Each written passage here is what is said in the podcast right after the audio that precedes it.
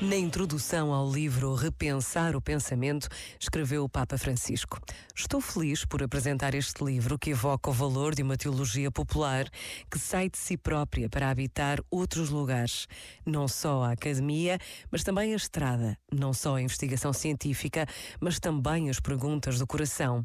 Não só a razão, mas também a imaginação. E, sobretudo, uma teologia que procura e discerne o ritmo do amor de Deus nos incertos passos passos do ser humano, os olhos luminosos de Jesus nas trevas do coração e do mundo, os caminhos abertos pelo Espírito, que ao infringir os nossos fechamentos nos torna audazes na construção de um mundo fraterno e solidário.